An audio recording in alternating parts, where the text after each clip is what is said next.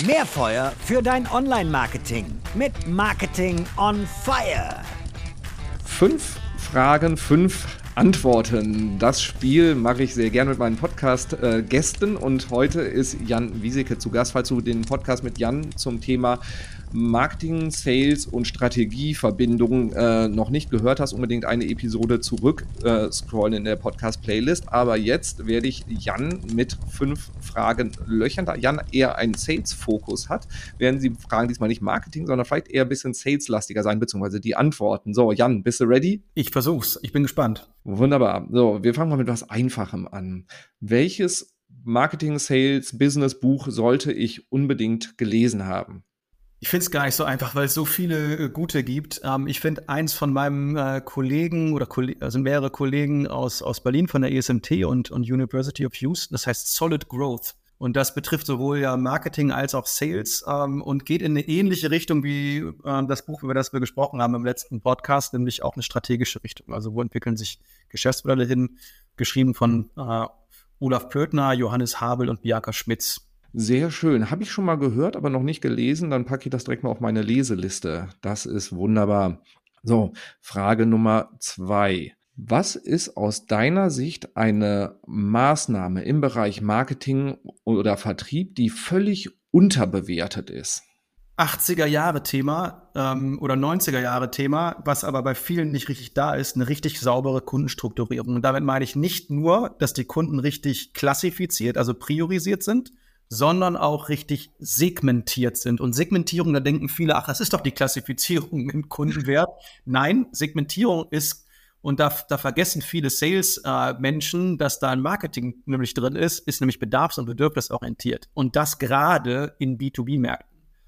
Da sage ich immer, das ist eigentlich wie die Sprache, die du sprechen musst. Brauche ich eine unterschiedliche Sprache für unterschiedliche Kunden? Wenn ja, brauche ich meistens auch eine unterschiedliche Salesforce, unterschiedliche ähm, Marketingansprachen und so weiter. Aber diese Segmentierung und dann eine saubere Klassifizierung innerhalb der Segmente ist bei vielen Unternehmen immer noch nicht da. Altes 90er-Jahre-Thema und das ist aber heißer denn je. Kann ich zu 100 Prozent unterschreiben. Was wärst du denn geworden, wenn du nicht, jetzt bist du Professor für Vertrieb, was wärst du geworden, wenn du nicht das geworden wärst? Naja, ich, ich hatte eine Lerngruppe mit, mit drei Menschen, also äh, zwei anderen Jungs, und wir haben da gesessen und haben uns überlegt, was wird, was wird, wird denn jeder von uns in fünf oder zehn Jahren? Jetzt ist es schon länger als das her. Und bei mir haben die immer gesagt, der bleibt auf keinen Fall an der Uni. das heißt, ich, wäre äh, eigentlich ähm, wahrscheinlich wäre ich äh, tatsächlich eher im Marketing äh, gelandet zu dem Zeitpunkt und hätte den Marketing-Pfad äh, eingeschlagen, habe aber damals durch die Promotion direkten Bezug zum Sales bekommen und dann gemerkt, wie cool ist das eigentlich, dass du da die ganze Welt eigentlich äh, siehst, weil der Men menschelst so schön im, im Sales. Genau. Also ich wäre wahrscheinlich irgendwo in einem Unternehmen gelandet. Ich glaube, wahrscheinlich bei einem größeren Mittelständler. Sehr schön. Wer ist eine besonders inspirierende Person für dich in deinem beruflichen Kontext? Ach, da gibt's auch viele. Ich fange mal ganz im, im, im nächsten Kosmos an. Äh, bei mir im Department, der Christian Schmitz, also mein Kollege, äh, inspiriert mich täglich. Und äh, ich glaube, das das macht's auch aus. Also deswegen haben wir ja, glaube ich, so, so ein Teamgefüge, wo wir uns, ich hoffe, ihn, dass ich ihn auch ein Stück weit inspirieren kann, ne? aber immer wieder neue Ideen reinbringt, nochmal was zu hinterfragen, besser zu werden in den Dingen. Das macht unglaublich Spaß und inspiriert mich. Kann, kann ich so unterschreiben. Also ähm, ja, Gespräche mit Christian machen immer total Spaß. Man geht irgendwie mit, mit zig neuen Ideen raus. Ähm, Podcast mit ihm habe ich auch schon aufgenommen, gehört auch zu den am meisten gehörten Episoden überhaupt. Ähm, Packe ich auch mal einen Link mit rein und auch den Link zu Christians äh, Profil. De definitiv äh, ja eine, eine sehr gute Nennung. So, letzte Frage. Was ist dein wichtigster Rat an den Nachwuchs?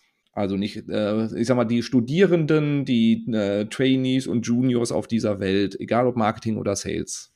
Na, da muss ich, da, da, da, da muss ich eigentlich äh, mein Plädoyer für den Vertrieb machen. Schaut euch Vertrieb an, weil über den Vertrieb lernst du Strategie kennen. Wenn du mal draußen warst bei den Kunden und versuchst eine Innovation da zu verkaufen und der Kunde sagt nein, dann verstehst du etwas über Strategie weil du merkst, ne, dein Geschäftsmodell funktioniert nicht, weil der Kundennutzen gar nicht richtig getroffen wird, weil er nicht richtig adressiert wird, weil es der falsche Ansprechpartner ist und so weiter. Wenn du dann aus dieser Sales-Funktion rausgehst und gehst in Marketing, bist du da richtig gut ausgerüstet oder du gehst in eine strategische Funktion rein. Und deswegen haben wir den Studiengang zum Thema Sales Management, weil wir genau das machen. Und ich sage immer, wir verkaufen das Schwierigste, was man verkaufen kann, nämlich Vertrieb an junge Menschen, die davon noch nichts wissen, wie wertvoll das eigentlich ist auch das, äh, damit rennst du bei mir offene Türen ein, zu verstehen, wie man verkauft, ist für jeden Marketingmenschen extrem wichtig. Äh, leider ist das Thema Sales in Deutschland nicht so hoch angesehen, wie es in den USA ist und wie es eigentlich auch sein müsste. Äh, auch die, die Relevanz in Unternehmen äh, ist oft nicht so da. Also insofern äh, sehr, sehr schöner, sehr guter Punkt. Fünf Fragen, fünf schnelle Antworten. Danke dir, Jan. So, liebe Hörerinnen, liebe Hörer. Wenn du mit Jan in Kontakt treten willst, ich packe dir die Kontaktdaten in die Show Notes. Auch wenn du Vertrieb lernen willst oder studieren willst, auch dazu gibt es äh, einen spannenden Link in den Show Notes. Kann man als Masterstudiengang machen. Absolute Empfehlung.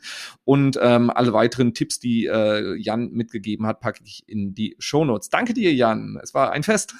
Danke dir, Robin. Bis dann. Ciao, ciao. Ciao.